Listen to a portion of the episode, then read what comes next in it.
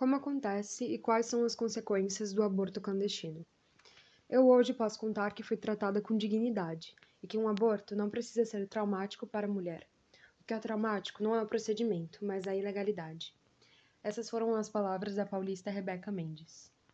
Os motivos que levam as pessoas a optarem pelo aborto se dividem entre razões econômicas, abandono dos familiares, a falta de informação sobre anticoncepção, ou até mesmo a falha desses métodos, idade ou religião. A maioria das mulheres que buscam o aborto clandestino são as que não têm condições de buscar o procedimento no exterior.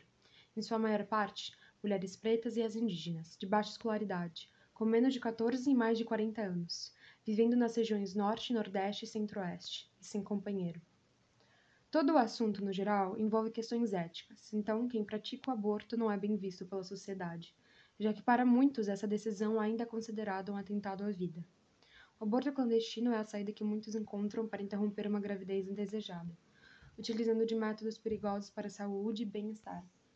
Na maioria dos casos, esses procedimentos são feitos em clínicas clandestinas, as quais não possuem os cuidados médicos adequados, o que, o que previsivelmente levam a muitas complicações. Essas complicações podem incluir a perfuração do útero, o que pode levar a problemas numa gestação futura, a esterilidade e, entre outros, a morte materna. Além disso, psicólogos e psiquiátricas já apontaram consequências psicológicas, sendo as mais recorrentes o sentimento de culpa, crise de ansiedade, a dificuldade em manter relacionamentos, depressão e, em boa parte das vezes, propensão ao suicídio.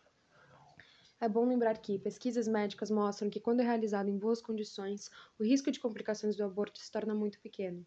Em países que, em que existe acesso a serviços seguros, a probabilidade de morte em decorrência de abortamento realizado com métodos modernos não é maior do que uma para cada 100 mil procedimentos.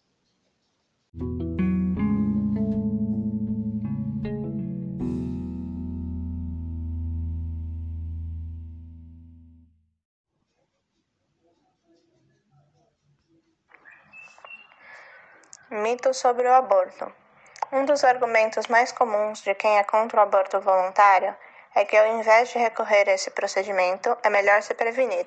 Segundo o Ministério de Saúde, 50% das mulheres que abortaram no Brasil estavam usando algum tipo de anticoncepcional quando engravidaram, ou seja, as mulheres engravidam mesmo tentando evitar, porque nenhum método é 100% seguro.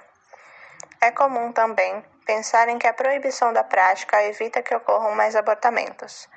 O aborto existe, acontece, e sendo legalizado ou não, ele vai continuar acontecendo. A legalização é uma questão de saúde pública, uma vez que ela vai facilitar e ajudar para que o processo ocorra de forma segura. É bom ressaltar que não se trata de um assunto atual. Essa prática está presente em diversas culturas por décadas.